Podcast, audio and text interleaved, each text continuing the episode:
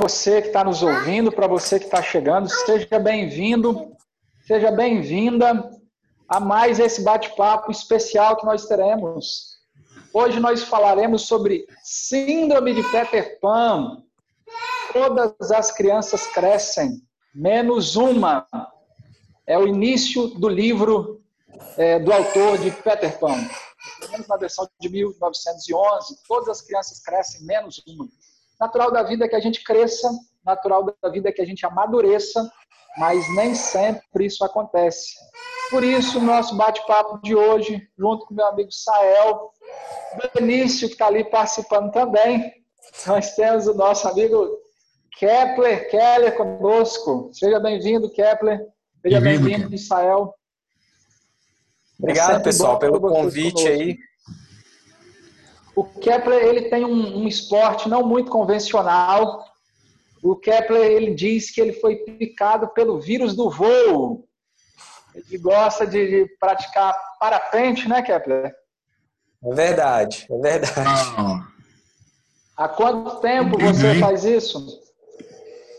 Rapaz, essa loucura começou em 2014 no meio de 2014, meio do ano de 2014. Então tá fazendo aí seis anos que eu sou piloto de parapente. Legal. Sael, o que, que, você acha Sim. dessa aventura?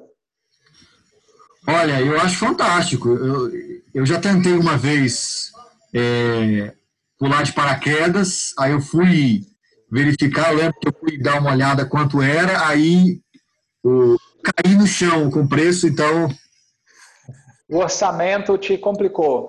Foi. Mas eu acho a ideia fantástica. Legal. o mais interessante, o mais interessante disso tudo é que eu sou uma pessoa que tem medo de altura. Ah. Embora seja piloto de parapente, eu tenho medo de altura. Olha, é duas coisas que não hein? combinam, né? É estranho Duas isso, né? É que aparentemente um médico não vão dar com certo, medo, né? um médico com medo de sangue. Mas de fato, eu tenho medo de altura. Eu não chego assim em, em, lugares altos sem uma proteção, sem estar com algum equipamento, não. Eu tenho é só de lembrar, a mão começa a suar, o pé começa a suar. Mas é uma forma que eu encontrei aí de desafiar esse medo e é, é muito bom. Quem voa é picado aí pelo vírus do voo livre é, é muito bom, né, Márcio? Você sabe disso. Tá bom, Márcio? Não vou dizer que eu, que eu fui picado pelo vírus. Eu gostei, foi uma boa experiência, mas daí a dizer que eu sou é, vidrado no, no assunto, eu acho que falta um pouco. Eu gostei muito, mas é, requer um bocado de força de vontade, né? Mas o nosso tema de hoje, então, é sobre Peter Pan, síndrome do Peter Pan.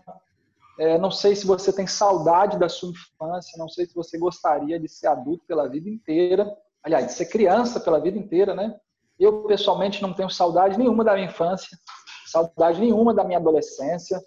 É, gosto muito do período que vivo agora, não sei como é que foi para vocês, mas hoje, então, a gente vai falar sobre o assunto. Só uma pergunta, Sael, está sendo transmitido só no YouTube? Estou vendo aqui o que está acontecendo, acho que deu algum negócio aqui, eu estou tentando aqui. Ok, perfeito, tá bom. Perfeito. É, Para falar do assunto, então, a gente trouxe conosco o Kepler. Kepler ele é coach, ele tem uma série de especializações na área, analista comportamental, psicologia positiva, muita coisa bacana para somar com a gente.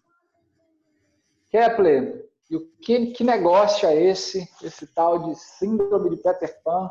Isso morde, isso faz bem, isso faz mal? O que, que você tem para dizer para gente?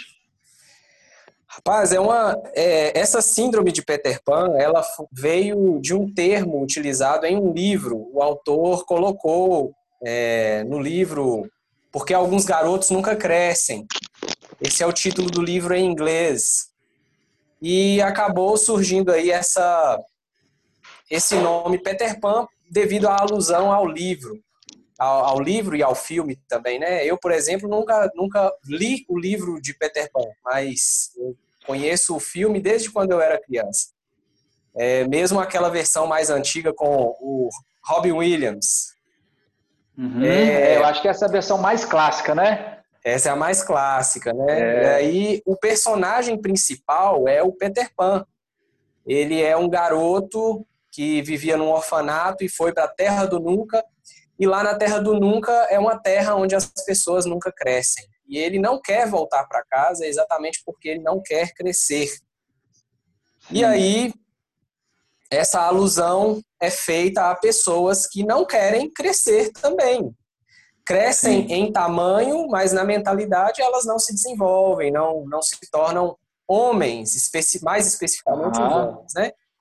É, não ganham responsabilidades, não sabem o que é pagar uma conta de água, uma conta de luz, o que é ter uma família, não é, vive com os pais e tá tudo bem, é maravilhoso, é, tem uma infantilidade exacerbada, né?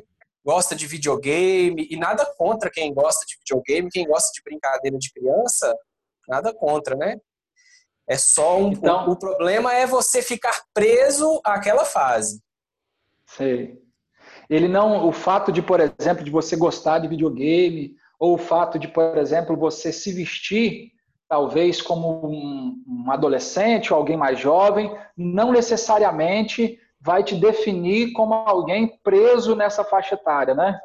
Exatamente. Embora isso possa ser algumas evidências. Uhum. A gente tem que partir para uma investigação um pouco maior para saber se a pessoa está vivendo preso ao passado. Uma das coisas que caracteriza também é um saudosismo exacerbado. Né? As pessoas ficarem falando, ah, quando eu era criança que era bom, ah, a minha mãe é, quando a minha mãe passava todas as minhas roupas é que era bom. E engraçado que algumas pessoas que passam por essa crise de Peter, de Peter Pan é, vão para o casamento e querem que a esposa seja a continuidade da figura materna e da figura paterna ali que, que acolhe esse Sim. comportamento ruim. E não se engane, é um comportamento, não é um comportamento bom, é um comportamento ruim vamos ser honestos aqui, olha. Quando os boletos chegam, não é uma coisa legal, né? É, crescer dói muito, né? E você falou aquela questão do você, é, como é que é que você é piloto, né? Você voa. Como é que é o nome mesmo daquele, do negócio que você faz? É, em, em, francês é parapente, em inglês é paraglider, mas é a mesma coisa, tá? É a mesma aeronave. Ok. Então você é piloto de parapente. Você disse que tem medo né, de altura. É, a gente poderia dizer que quando a gente vai fazer alguma coisa, qualquer desafio, dói é doloroso? E talvez seja por isso que muitas pessoas não querem crescer, porque crescer dói? É, eu me lembro de quando eu era adolescente, eu tinha 17 anos e fui morar nos Estados Unidos. E é, nessa minha passagem pelos Estados Unidos, eu acabei amadurecendo muito exatamente porque eu sofri bastante. E eu tinha um amigo que ele usava muito bem essa frase que você está dizendo: crescer dói. E algumas pessoas param nessa frase exatamente nesse ponto, de que crescer dói. Mas cresce. É, crescer dói, porém você cresce. Crescer é importante.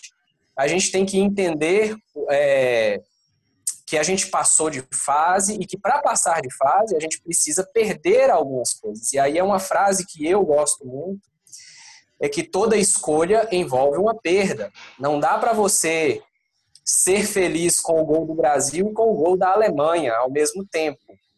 Então você tem que fazer escolhas que vão deixar você é, mais satisfeito a maioria do tempo.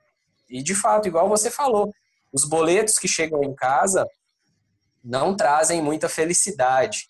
Porém, a responsabilidade da vida, ela faz com que você amadureça, com que você crie casca e com que você tenha a capacidade emocional de seguir em frente na vida. Mas é uma escolha, né?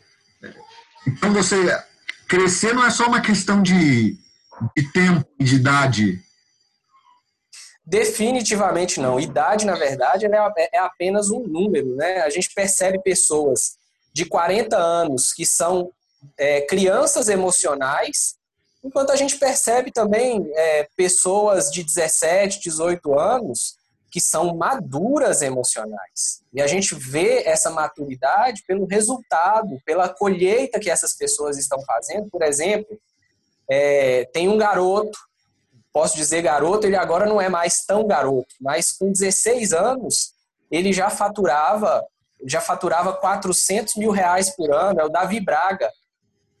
Imagina uma pessoa com 16 anos faturando 400 mil reais por ano. Isso é sinal de uma maturidade emocional, e é, essa maturidade emocional, ela significa que a gente não perdeu a essência de criança, porque pessoas de sucesso, elas sonham como criança e realizam como adulto. A criança, ela tem uma capacidade de sonhar muito aflorada, muito muito boa, muito positiva. Porém, a criança não consegue realizar pelas limitações da idade, obviamente, né? O adulto não, o adulto ele tem a capacidade de sonhar e é, de, e é importante que o adulto sonhe como uma criança, mas realize como um adulto. A diferença é exatamente essa. E quem está preso na síndrome de Peter Pan não consegue realizar. As, as principais frustrações dessa pessoa tá no, no realizar. Não sabe arrumar uma cama, às vezes sabe, mas não quer.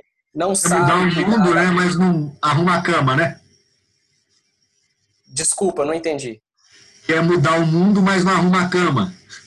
Quer mudar o mundo, mas não arruma a cama de manhã. Não, não é, odeia acordar cedo. Não que acordar tarde seja um problema, mas você tem que ter algumas posturas que, para mudar o mundo, você precisa começar mudando o seu mundo.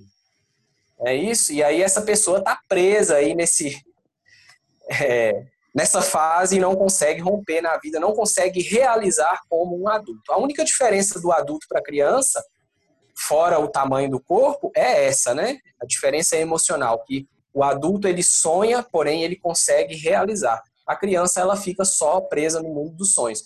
Um outro problema também é quando o adulto não consegue sonhar, mas aí já é história para uma outra live.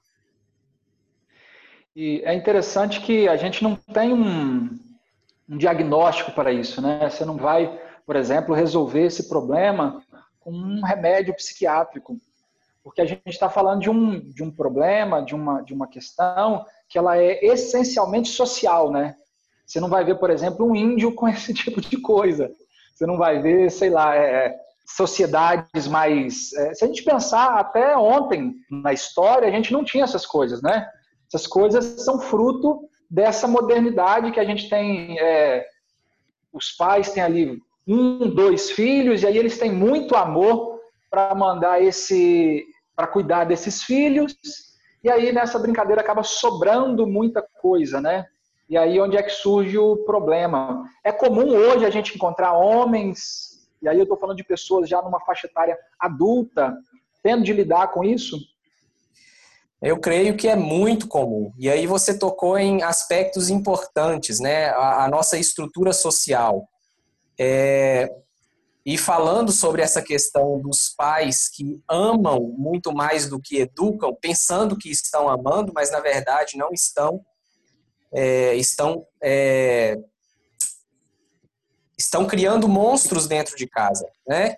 É, o falecido Isami Tiba, ele tem um livro que chama-se Quem Ama, Educa, mostrando que a postura de um pai e de uma mãe é uma postura que tem que ser voltada para a educação. E a gente, a, é, eu compartilho com a minha esposa de um pensamento. A gente tem o Benício, que tem dois anos de idade, e os pais são os portadores das más notícias, né? Porque os tios os tios fazem tudo que a criança gosta. Os avós os fazem avós tudo que a criança. Ainda, né? É, os avós Mas ainda, agora, os pais não. Os pais são os portadores das más notícias. São os pais que dizem pode, não pode, deve, não deve. E eu tenho a seguinte postura: é, eu decidi amar meu filho. Eu não dependo do amor dele para ser feliz, para viver, nem para educá-lo. Mas existem pais que têm esse problema. Outra questão é que essa questão da, da modernidade, o Márcio deu uma saída ali, mas ele tocou nesse aspecto é, é, a fase da adolescência ela é fruto dessa nossa modernidade. Até pouco tempo atrás, digamos aí 50, 60 anos, não havia essa fase da adolescência. Hoje já tem, inclusive, a pré-adolescência, que marca uma nova fase na vida da, da pessoa.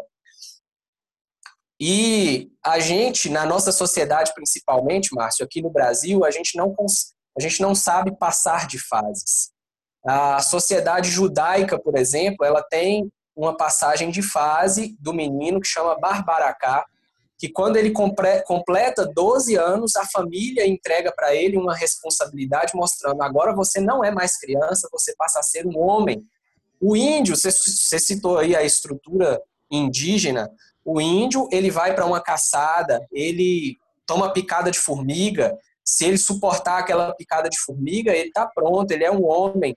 Agora, é, principalmente no Brasil, nós não temos essa passagem de fase. E a gente esquece como que é importante fazer uma passagem de fase, para que serve a passagem de fase.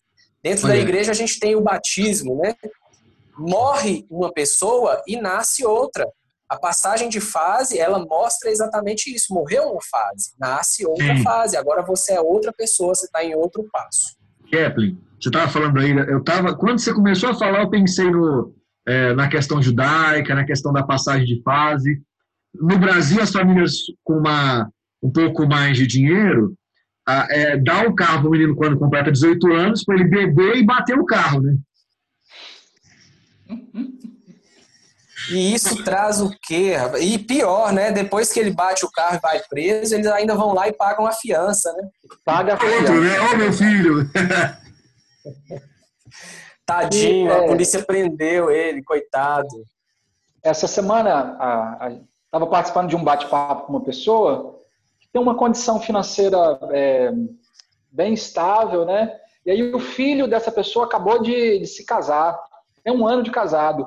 E aí ele dizendo que ele não compra os móveis para esse filho, porque ele espera que o filho trabalhe e compre os móveis.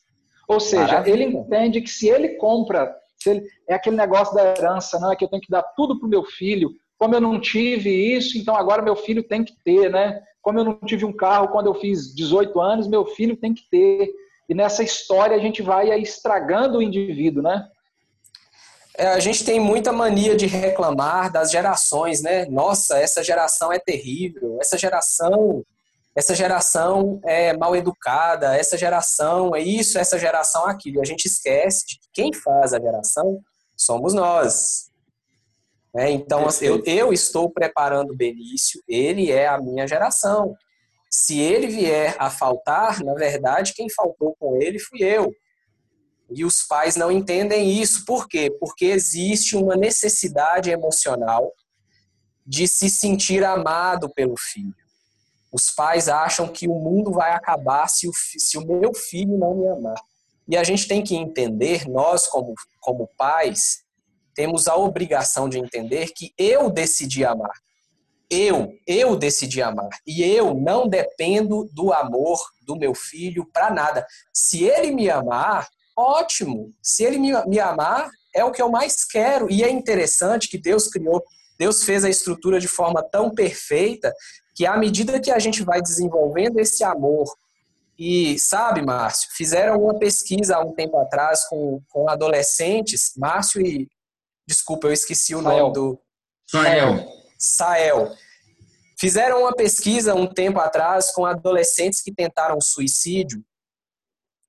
E a causa que levou esses, esses adolescentes a tentarem suicídio foi a falta de uma função dentro de casa. Porque eles tinham tudo a tempo e a hora, não precisavam de absolutamente nada e os pais deixavam completamente soltos. Ou seja, eles olhavam para a sua vida e falavam: Eu sou um completo inútil, eu não tenho função nenhuma. Se eu morrer nessa casa, ninguém vai, me, vai sentir a minha falta. Então, quando a gente educa, quando a gente dá obrigações para a criança, para o adolescente, para o jovem, ele entende, eu tenho uma função nessa casa. Eu tenho, eu, eu sou útil na sociedade que é representada pela minha casa. Só um detalhe aqui, como eu não fiz isso ainda hoje, né? Então quero convidar os amigos, você que está assistindo aí no Facebook, a galera que talvez está assistindo lá no YouTube, Compartilhe agora. Se você está no, no, no, Facebook, você compartilha na sua timeline, que outras pessoas também vão poder assistir. Então, você está aí agora, para um minutinho, faz isso e continua no vídeo com a gente. É, porque esse bate-papo é muito importante, porque o pessoal tem falado muito né, de masculinidade, é, do, do homem, né? É, e eu penso assim, nós estamos como homens aqui, a gente percebe que a mulher, ela tem tido um papel muito importante na sociedade, tem a palavra que o pessoal fala empoderamento, né, as mulheres empoderadas, mas parece que a figura masculina, eu estou fazendo um recorte aqui no ser humano, né, que a figura masculina ela tem sido mais, é, não é que eu diria desvalorizada, porque não é esse o caso, mas parece que tem muitos homens que não querem passar de fase, né? É, e isso gera um outro problema, né? Olha, olha que interessante como que, é, como que você puxou um aspecto extremamente importante desse problema. O homem, ele perdeu muito a sua função exatamente porque a mulher buscou informação, a mulher buscou se empoderar, se empoderar, empoderar. Trava a língua aí, né? É, a mulher busca entender suas emoções e o homem não. O homem ele perdeu completamente a sua função, principalmente porque hoje nós temos um recado da sociedade de que a mulher não precisa do homem. Então o homem perdeu essa noção de que, tá, quem sou eu? Qual que é o meu papel na sociedade? Qual que é o meu papel como namorado, como marido, como pai, como filho? O homem ele perdeu isso. E ele está assim, tão perdidaço e qual que é a consequência disso? A gente percebe que a mídia ela dá um enfoque não, no, não na, na causa do problema, mas no problema. E aí quando a gente vê só a causa do problema, a gente, a gente na verdade, quando a gente vê só o efeito, a gente não consegue analisar a causa. Fala-se muito de violência doméstica, fala-se muito de é, do homem violento, fala-se muito, o homem ele usa mais, ele usa droga muito mais do que a mulher. E aí o problema é a violência doméstica, mas qual que é a causa? Não existe violência doméstica sem o homem. Não existe violência doméstica, não existe lei Maria da Penha se não tiver a figura do agressor, e o agressor geralmente é o homem. Tem que falar da violência doméstica? Sim, tem. Porém, o, o problema não é a violência doméstica, é o homem que não está sabendo lidar com as suas emoções, não está sabendo qual é a sua função na sociedade, não está sabendo qual é a sua função dentro de casa e está super perdido. E o homem, ele tem muito mais dificuldade de lidar com as emoções do que a mulher. Porque, primeiro, quando a gente era criança, que a gente se machucava, a primeira coisa que alguém falava era: é, é mulherzinha, vai chorar. E olha como que começa o machismo, né? O machismo ele vai dentro de casa também. A mãe pede, a mãe impede o filho de lavar uma louça. A mãe impede o filho de arrumar a cama, impede o filho de lavar um banheiro, né? É pior do que não pedir, ela impede. Quantas vezes eu já vi isso? E a sociedade, mando... eu vejo que a sociedade ela trata o, o, o sintoma, mas não a doença, né? Exato. É, é, exatamente esse o aspecto. Estão tratando o sintoma e aí a gente fica sempre enxugando gelo, enxugando gelo, enxugando gelo. E como o homem tem mais dificuldade de lidar com as emoções, porque a gente foi ensinado, a gente na verdade foi treinado a suprimir nossas emoções. A gente tem que ser uma pedra de gelo, né? É, e aí, cara, isso traz consequências gigantescas. E às vezes a pessoa está passando pelo problema de, de estar vivendo a síndrome de Peter Pan, se sente incomodada em estar preso nessa fase, mas não consegue buscar ajuda, não consegue trocar uma ideia. É, ao invés de. Não se acha um brother, um brother que você chega e pode se abrir. Né? Por exemplo, o homem se ele chegar numa rodinha de conversa e falar assim, cara, eu brochei, ele é motivo de chacota. Mas quando você vai analisar, todos naquela roda ali já passaram por uma situação dessa. E ao invés de alguém bater no ombro e falar assim, ô oh, brother, já passei por isso também, bora trocar uma ideia, vamos ver qual, o que, será que aconteceu com você. Não, ele vira um motivo de chacota e isso, é, o que é que traz para o homem? Ele simplesmente ele vai se enclausurando cada vez, vai se prendendo cada vez mais, vai represando suas emoções. E não é à toa que oito em cada dez suicídios são de homens. Não é à toa que mais de 90% da população carcerária do Brasil é de homens. Não é à toa que nós estamos vendo aí, cara, uma briguinha no trânsito, o outro sai, pega uma arma e descarrega na cabeça do outro. Então, assim, será que foi a briga no trânsito mesmo? Na verdade, aquilo ali foi uma gota d'água, mas o cara tá, tá extremamente represado dentro.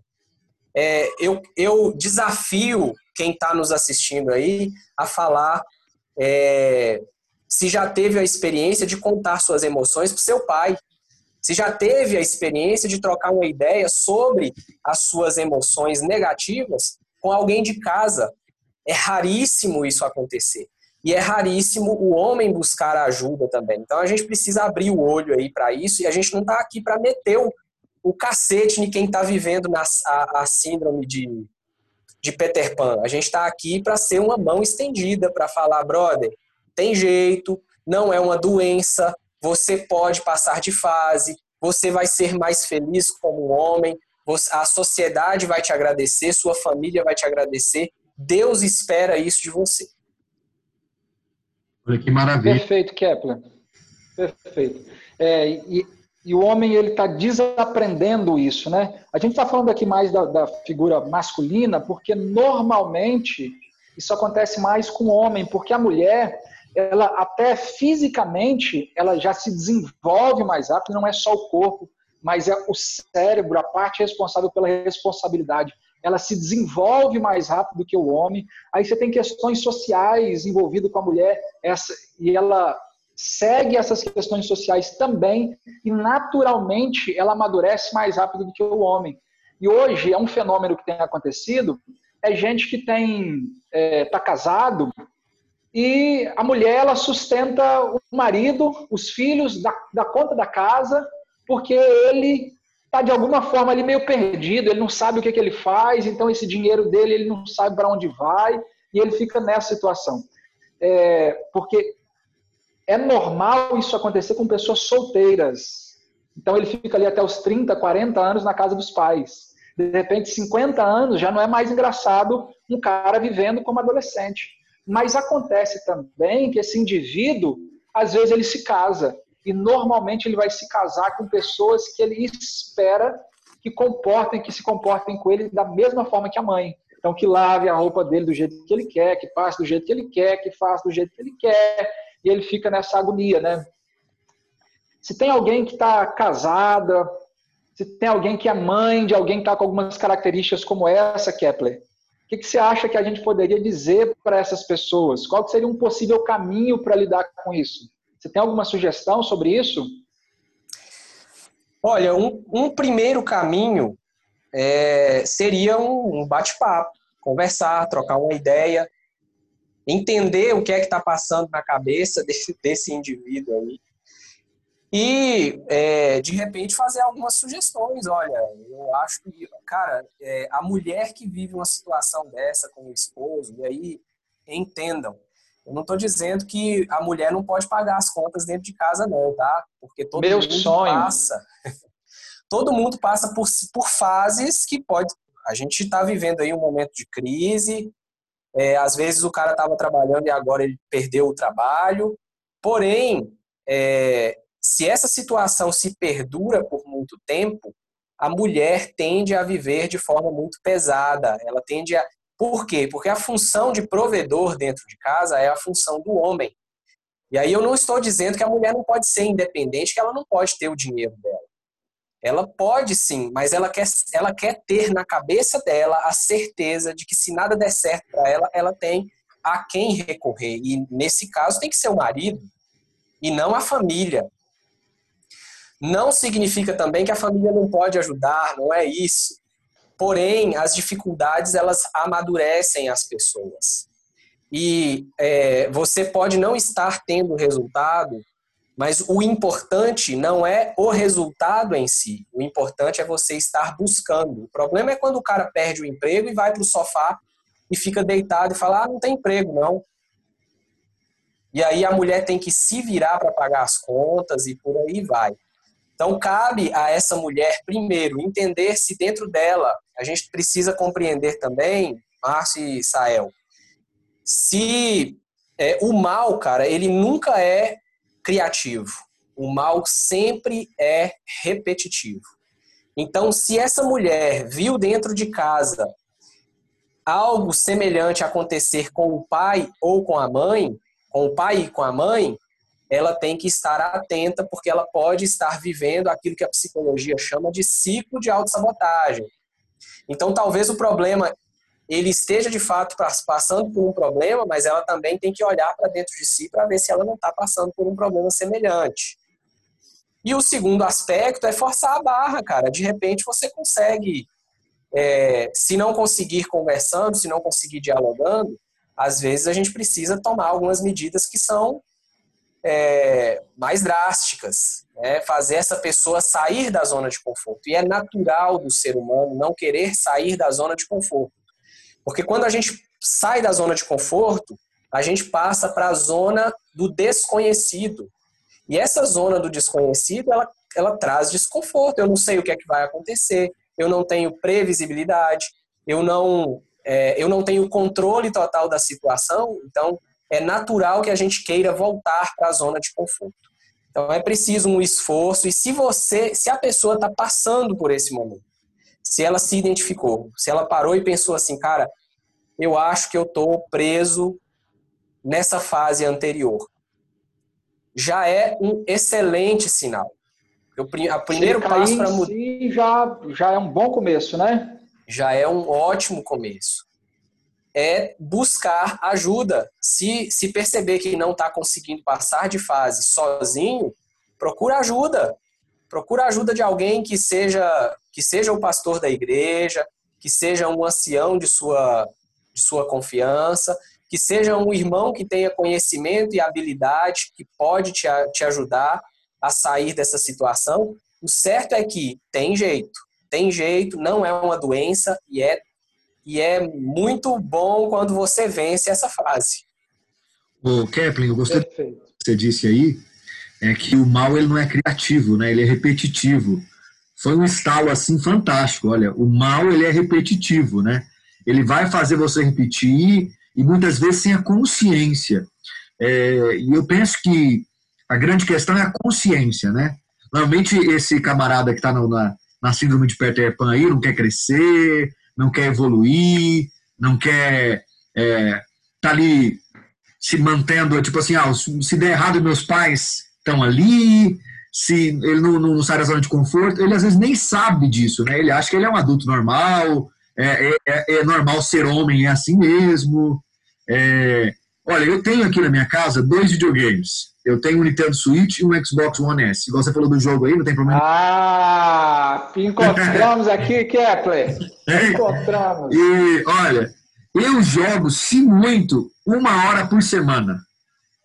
Porque eu também tenho uma filha, minha filha de um ano e, e quatro meses, é uma hora por semana, às vezes jogo com a minha esposa, e é assim, por quê? Porque não tem tempo, é um negócio assim de, de, de, de coisa pouca na semana, mas aí você tem um cara que joga todo dia, três, quatro horas, e, e tá tudo bem, né, ele, ao invés de trabalhar, tá jogando, tá... E não é aquele cara também ganha dinheiro, né? Porque tem gente que ganha dinheiro com isso e tá tudo bem, é o trabalho dela, mas não é o caso da maioria das pessoas. E aí eu queria fazer uma pergunta para você, é o seguinte, você já falou dos pais, né, do desenvolvimento das pessoas, é, tem gente, você falou da questão de, por exemplo, do, do caso aí, do, do casamento, deixa eu te perguntar uma coisa, é, o casamento ou uma mudança de casa, né, a pessoa vai morar fora, longe dos pais, a pessoa é solteira ainda, mas está morando fora da casa dos pais, ou ela vai fazer faculdade fora. Isso necessariamente faz a pessoa amadurecer?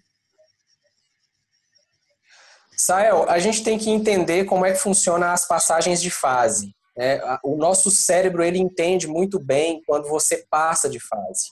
É por isso que é, existem algumas pessoas que estão presas em uma fase por, por muito tempo e às vezes ela tem pouca idade e ela se acha velha.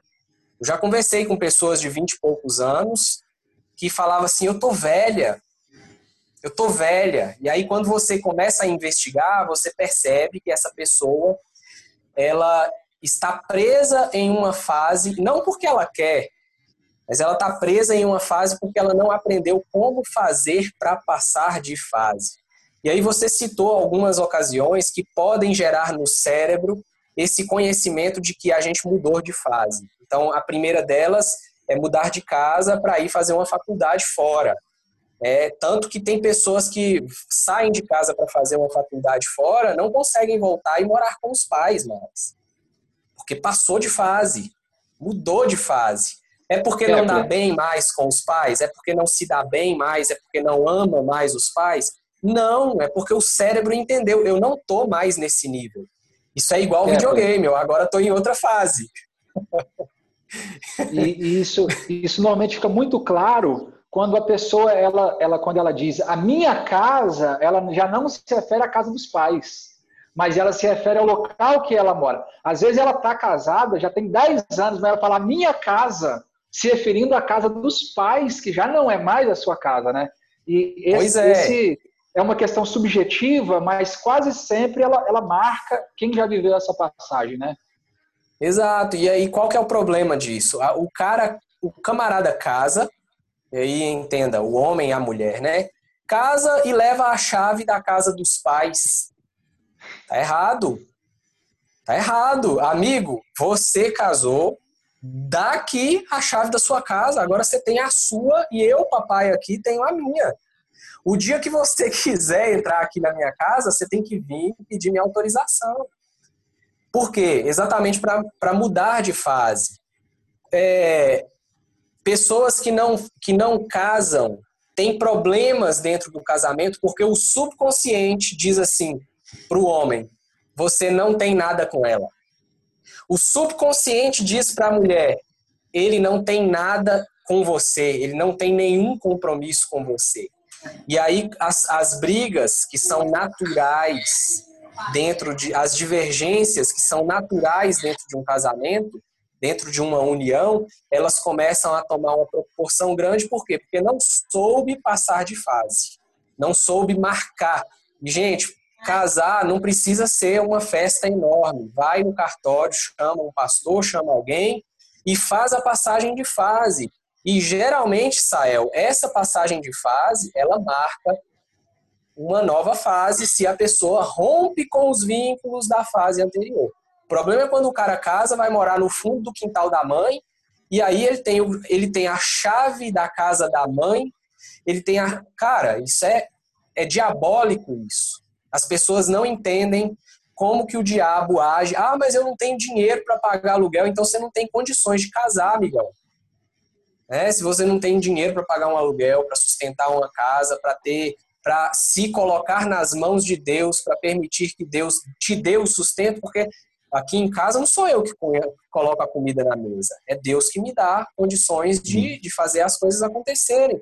E eu preciso ter essa confiança em Deus. É, e o homem também tem que ter essa confiança em Deus. É, tem uma pessoa na, na internet que diz que o homem ele só vira homem como o leão. O leão é interessante o comportamento dos leões. Os leões eles vivem em bando, mas quando um leão se torna adulto, ele é expulso do bando. E aí ele vai experimentar fome e necessidade. E olha que outra informação interessante. O leão, ele perde cerca de sete de cada dez tentativas que ele vai é, buscar a presa. Significa que ele tem uma, ele tem um, um nível de acerto muito baixo, 30% de acerto. Ele só acerta 3 em cada 10. Mas você sabe o papel da fome nesse acerto dele? Ele só acerta quando ele está extremamente faminto. Enquanto ele está na zona de conforto, ele faz de conta que está caçando. Aí ele vai lá e perde a presa. É tipo Aí um gato fome... grandão, né? Preguiçoso. É, é um, é um gato grandão. E aí a gente tem isso também no homem. O homem tem que ter sangue no olho. Ele tem que experimentar essa necessidade para ele descobrir um leão que existe dentro dele. Não é para o mal, não. Não é por mal. É para que haja, de fato, para que ele se torne um homem de verdade. Kepler, algumas, que, algumas questões, né? É, essa característica também é muito comum quando as pessoas elas vivem trocando de serviço. Né? Parece a, a Rochelle do seriado é, Todo Mundo Odeia o Cris. Eu não preciso disso. Meu marido tem dois empregos, né? aí ele está no emprego. Aí no primeiro mês o chefe fala: Ó, oh, você tem que chegar aqui sete horas da manhã. Ele, eu não preciso disso. Minha esposa tem dois empregos, né? E aí ele sai daquele emprego. Ele não, não cria raiz ali, né? e ele, ele, ele vive dessa forma já meio, meio cabisbaixa e ele vai se acostumando com essa situação. Eu queria fazer uma pergunta é, pessoal para vocês. Na opinião de vocês, no histórico de vocês, o que, que foi assim, um ponto decisivo para esse momento que você disse, não, agora eu deixei de ser criança, agora o negócio é sério na minha vida? Vocês têm algum, algum momento para vocês? Eu vou contar aqui então a minha história enquanto vocês pensam aí. Eu estava fora da igreja na época, né? E aí acabei engravidando uma moça. Minha mãe, minha mãe resolveu me castigar. Ela falou: você vai arrumar um emprego agora. E aí arrumou para mim um emprego, que eu não ganhava nada, trabalhava muito, mas foi a maior benção na minha vida, sabe? É, esse momento, quando você é, é, aquele negócio da águia que vai botando o, os espinhos por baixo do ninho, e aí quando a ave vai ficando pesada, aproveitando o momento é, é National Geo, é, é Animal, National Planet, aproveitando o Animal Planet aqui que foi aberto, e aí aqueles espinhos ficam por baixo, então o bicho vai ficando pesado, e aí de repente começa a futucar. Então, para mim, ter começado a trabalhar de forma com carteira assinada, né, um negócio sério, depois tendo feito o trabalho que eu fiz, vendendo livros, etc., é, foi muito importante para o meu amadurecimento, foi muito importante para mim assumir essa responsabilidade. Né? No caso de vocês, como é que foi essa situação? Vou deixar... Quer falar aí, Sael? Porque ele é o convidado, então vou deixar ele por último. É... Ele fica até com tranquilo aí com mais tempo. Olha, eu também tive a ver com trabalho. É... Foi o seguinte, eu tinha eu tinha ficado, eu tinha perdido um ano na escola, porque eu fiquei, fiquei sem estudar, eu fingi que ia para a escola e não ia, e aí perdi de ano por falta. Isso no meio do ano eu tinha perdido de ano. Minha mãe falou: Ah, tá bom, você não quer estudar, você não vai estudar também não, mas você vai arrumar um trabalho. Aí eu peguei, e eu tinha 11 para 12 anos na época, eu peguei e tinha uma, um, um cara que era amigo da minha avó que ele vendia tapetes.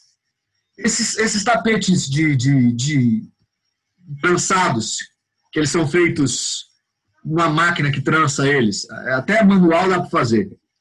E aí eu lembro que eram três tapetes por 10 reais, e eu saí na rua para vender esses tapetes. Isso me ajudou demais a perder a minha vergonha, a gostar de falar com as pessoas, argumentar. Então, olha, e fazer criatividade né, para vender, porque aí eu tinha bastante dinheiro.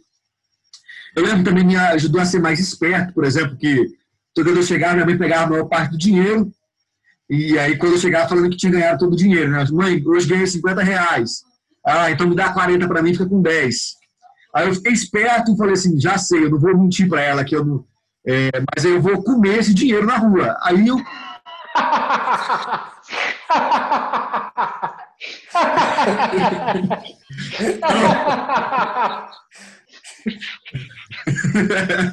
então, se eu tinha vendido 40, eu comia 20.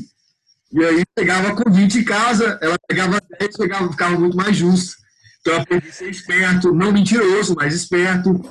Eu falei, mãe, ó, eu vendi tanto, mas eu tive que comer e tal. E aí. Então me ajudou muito é, essa questão do trabalho, e sobretudo com essa questão de, de, venda, de ter que se falar com as pessoas no meio da rua, é, abordando as pessoas, isso me ajudou demais. Isso, sei lá, assim, foi um negócio que, uma evolução que de, se fosse de outra forma, não aconteceria. É, comigo a situação foi um pouco diferente aí da, da, da de vocês dois. É, embora eu tenha saído de casa muito cedo, eu fui para o colégio interno, eu tinha 14 anos de idade, depois eu fui para os Estados Unidos com 17, voltei quando eu tinha quase 20 anos e, e fui, fui tocando a minha vida ali sozinho, é, não morando mais junto com meus pais. É, mas uma, uma palavra do meu pai pesou muito sobre minha vida e eu só fui resolver isso recentemente, há uns dois anos atrás, um ano e meio, dois anos atrás. O meu pai sempre falou comigo assim: você para mim é um menino, sempre. Sempre o meu pai falava: você para mim é uma criança. E isso eu já estava com 25, 26, 27, 30 anos. E o meu pai, e ainda a imagem que o meu pai tinha de mim é que, era, é que eu era uma criança. E isso eu fui entender dentro de terapia, fazendo processo de coaching, fazendo autoconhecimento, percebendo coisas, as, é, arrancando as mazelas internas para fora. E aí eu fui perceber o peso que essa palavra tinha. E recentemente eu ressignifiquei isso com meu pai e ele é, e ele falou assim, Kepler, eu vejo em você um homem. A partir do momento que ele falou assim, eu vejo em você um homem, aquilo ali me tornou um homem. A palavra do meu pai me fez ser homem. Então a gente tem que tomar muito cuidado como a gente dirige a palavra aos nossos filhos, principalmente os pais, principalmente nós pais. A figura paterna, ela é uma figura essencial na vida de qualquer pessoa como terapeutas, eu não sei se o Sael também é terapeuta, é, mas a gente percebe que a mãe tem uma importância grande, sim, na vida das pessoas, mas a maioria das mazelas é causada pela figura masculina. A falta, ou a falta da figura masculina, ou a figura masculina é, deturpada. Essa é a origem de grande parte das mazelas psicológicas da sociedade. Então, é extremamente importante que nós, homens, saibamos qual é o nosso papel na sociedade. E Satanás, ele tem usado isso como calcanhar de Aquiles, o homem que não é um homem dentro de casa. A casa, ela fica sem um sacerdote. A casa, ela fica sem uma pessoa que puxa a espiritualidade.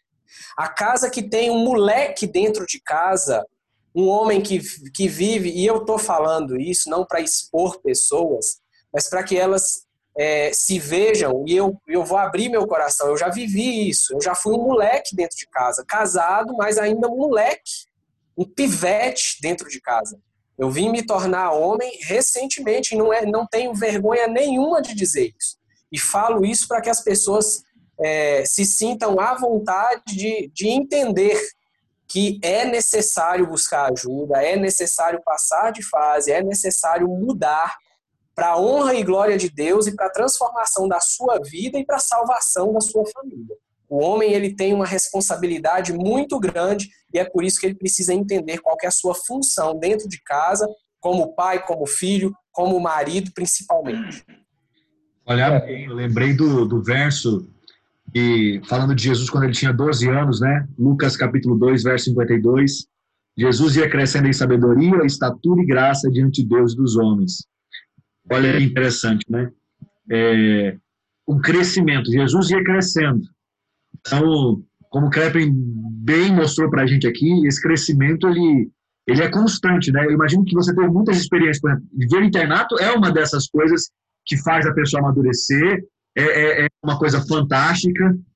É, você morar em outro país também, é, mas teve algumas coisas aí que você precisou resolver com seu pai. Eu lembrei o Animal Planet, né, Márcio? Lembrei lá do filme Leão, né? O pai assim lá com o mar não com cima.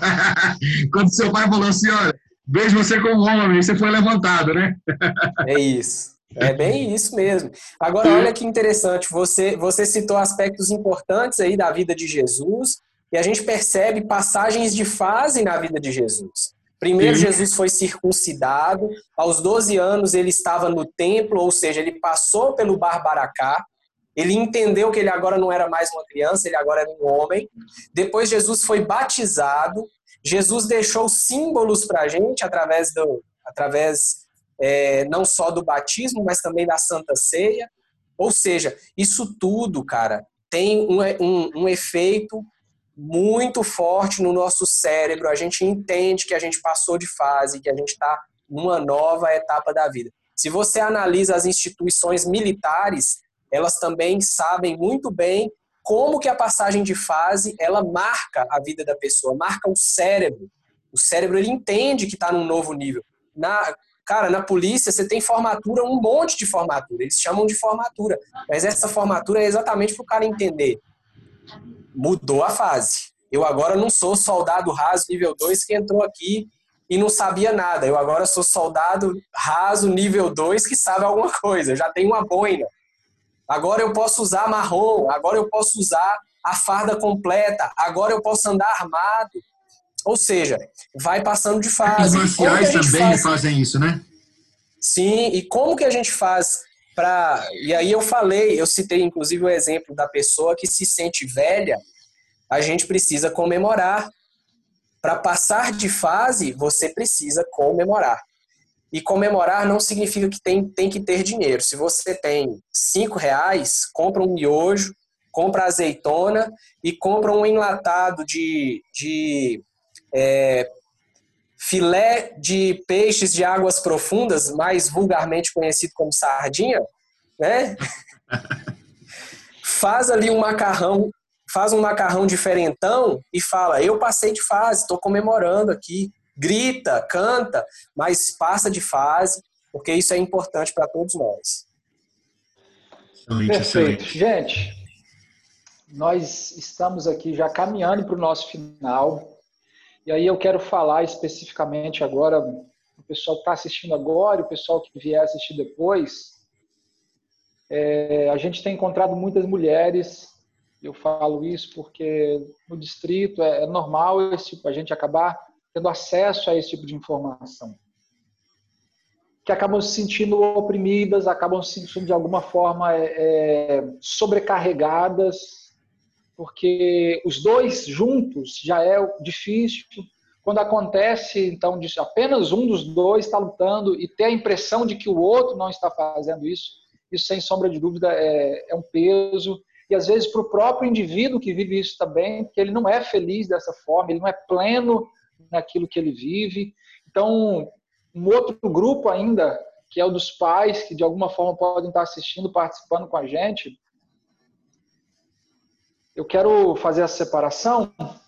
O apóstolo Paulo, né, ele vai dizer que quando ele era menino, ele fazia as coisas de menino. Mas depois que ele se tornou homem, então ele deixou para trás as coisas de menino, né? Se eu estou falando para alguém que está vivendo isso e não está conseguindo encontrar formas para lidar com isso, então eu quero dar uma sugestão para você: não deixe ninguém pagar suas contas, assuma a responsabilidade pelas suas contas, assuma a, a obrigação de ter a fome para sair para caçar, como for necessário. Se você é casada com alguém dessa forma, então, você precisa permitir que essa pessoa ela tenha de lidar com a realidade. Se você continuar pagando as contas dessa pessoa a vida inteira, ela possivelmente se acomode com aquilo e viva isso. E da mesma forma para os pais. Se você é pai, se você é mãe, é, se você não deixar o seu filho, se você cortar o casulo, aproveitando o, animal, o momento Animal Planet, né? Se você cortar o casulo, aí você sabe que você mata a borboleta. Né? É importante que ela se esforce para fazer esse, esse movimento de saída, para então ela ter força para conseguir a, a, vida. E a vida ela é mais do que a infância, a vida é mais do que a adolescência. A gente tem outras fases, conforme bem foi falado aqui. Então, eu vou dar os minutos finais, então, para os nossos amigos fazerem as suas considerações. Kepler, Sael, fique à vontade eu já fiz a minha. Eu queria também que o Kepler falasse aí para quem está assistindo, para quem vai ouvir ainda, como é que te encontram, né? Que você tem o seu trabalho na área de coach, do comportamento, é, como é que as pessoas te encontram, como é que é, divulga um pouquinho o seu trabalho aí, para que também as pessoas possam é, te conhecer, além desse do, do nosso programa. Ok, obrigado. Eu quero agradecer aí pelo espaço É, as pessoas podem me encontrar através das redes sociais, kepler.keller. É, eu acho que o Márcio pode deixar aí também o meu contato na, na bio do vídeo depois. É, o meu telefone é 31 97349 1965. Eu trabalho nessa área de desenvolvimento humano. E aí, se você tiver dificuldade em alguma fase, se você precisa de ajuda para passar de fase, se você se, se você sente que você pode ter mais resultados e quer encontrar atalhos para que esses resultados venham de forma mais rápida, pode me procurar, a gente está aí à disposição para ajudar. E eu quero finalizar dizendo o seguinte: nós, como seres humanos, nós somos, nós fomos criados hoje no Salmo 115. Eu tenho, eu tenho o hábito, eu estou é, fazendo um vídeo de um salmo por dia. Já estou no salmo 115. Tem 115 dias que eu gravo vídeos de salmos. Um vídeo por dia. E no salmo de hoje, é, lá está escrito assim, que Deus Deus, ele governa o céu e deixou a terra para o homem. Isso significa que Deus, ele quer que nós reinemos aqui nesta terra. Reinar aqui nessa terra significa ser abundante, significa ter bons resultados emocionais, significa ter bons resultados. Quem sabe também na área financeira, que isso é uma consequência, não é isso? Mas o que eu percebo, é, saindo um pouco aí do momento Animal Planet e passando para uma outra questão, é que Deus nos criou e nós somos como aviões. Nós somos é, aviões a jato. Porém, muitos de nós não resolvemos voar, a gente fica só taxiando. Imagina um avião com capacidade de, de, de romper longas distâncias, de voar mil, dois mil, três mil quilômetros sem reabastecer, e aí o cara fica taxiando, o cara fica ali gastando combustível no pátio de casa. Então a gente precisa entender que nós somos potências e Deus deixou o mundo para que nós governássemos o mundo. Deus ele reina no céu e deixou o mundo para que o homem seja dono do seu nariz, seja seja senhor de si, abaixo de Deus, é claro. Pegando a bênção de Deus, isso é, é, é a vontade de Deus para nossas vidas. Então, se você precisa aí, eu estou à disposição, sou treinador comportamental e a gente está junto aí. Eu quero agradecer demais aí a oportunidade, o Márcio, o Sael. Tomara que tenhamos outras oportunidades aí. Deixa eu, deixa eu só fazer um, um, um, detalhezinho antes de passar para o Sael. É, tem, muito, tem algumas pessoas hoje em dia que têm tido um tipo de preconceito com, com o profissional como coach, por exemplo. É completamente infundável isso, uma vez que um bom profissional você vai encontrar em qualquer área então, é, o Kepler é uma pessoa que eu conheço, desenvolve um ótimo trabalho, sei do conhecimento, sei da capacidade dele. Eu tenho certeza que você vai ser muito agraciado se você participar com ele dos treinamentos que ele tem desenvolvido, tanto o trabalho individual quanto o trabalho coletivo também. Sael, fica à vontade. Não, não, é, eu já terminei já. Você agora fala um pouquinho da nossa live, o nosso próximo programa, né? Perfeito. Deixa eu te falar, Sael, você, você consegue compartilhar aí a, a, aquela imagem que eu te mandei? Agora que eu lembrei que eu não consigo compartilhar aqui. Ah, do, consigo, consigo sim. Então compartilha aí pra gente aí, fazendo um favor. Na semana ah, já vem... vou lembrar o seguinte, olha, a gente vai fazer uma votação, porque nós estamos aí conversando sobre o nome do nosso programa. É, a gente tem o nome Demente, que é o que já nós estamos usando. Ah, tem a, a ideia de apertamente e a outra é, é seria abertamente. Aperta de apertar e a outra aberta de abrir, né? Abertamente, apertamente e demente. Kepler, qual que você acha que é mais legal, Kepler? Cara, eu vou, eu vou votar em abertamente, porque sinceramente eu queria esse nome demente para um programa meu. Não, aí não vale não. Esse nome é fantástico. Ele fala muito com a minha pessoa. É, Perfeito. Você tá ganhando, hein, Márcio? Pois é, né, cara? É. Galera, se você tiver, se você quiser, você pode colocar nos comentários aí. Eu coloquei as três opções: demente, apertamente e abertamente. Você fica à vontade aí, você coloca aí a galera que está acompanhando a gente no final e a galera que vai acompanhar o restante da conversa. Na semana que vem, então, nós teremos conosco a Raíssa Lorena Diniz, também foi colega do curso de psicologia. Ela é uma pessoa que vai somar muito com a gente, vai falar sobre o complexo de Cinderela, mulheres que delegam a felicidade, né? Na verdade, são dois livros irmãos, né? embora sejam de, de autores diferentes, e sem sombra de dúvida, a semana que vem vai ser um momento muito especial para a gente também. Semana que vem, às 8 horas, na segunda-feira, o nosso dia é segunda-feira. A gente abriu uma exceção hoje porque é o Kepler. Mas se fosse outra pessoa, a gente não tinha aberto a exceção, não. Segunda-feira que vem, às 8 horas, a gente se encontra. Síndrome Complexo de Cinderela, mulheres que delegam a sua felicidade. Deus abençoe a sua vida. A gente se encontra na próxima semana. Se você está chegando agora, compartilhe a live, bota aí no seu, na sua timeline no Facebook. Eu tenho certeza que mais pessoas serão beneficiadas. E a gente vai estar tá estreando também. A gente vai estar tá estreando também no podcast. Então, vai estar tá aí no Deezer, no Spotify, em tudo quanto é lugar. A gente está estreando aí. Estamos aprendendo a editar, mexer com essas coisas, mas a gente está começando. E não para mais não, bom. meu irmão. É isso aí, fantástico. Valeu, meu amigo. Deus então te é abençoe. então, um abraço. Fiquem com Deus. Kepler, muito obrigado. Você mora no meu coração e não paga aluguel. Eu que agradeço muitíssimo, Márcio. Prazer te conhecer, Isael. Tamo junto. Prazer, prazer.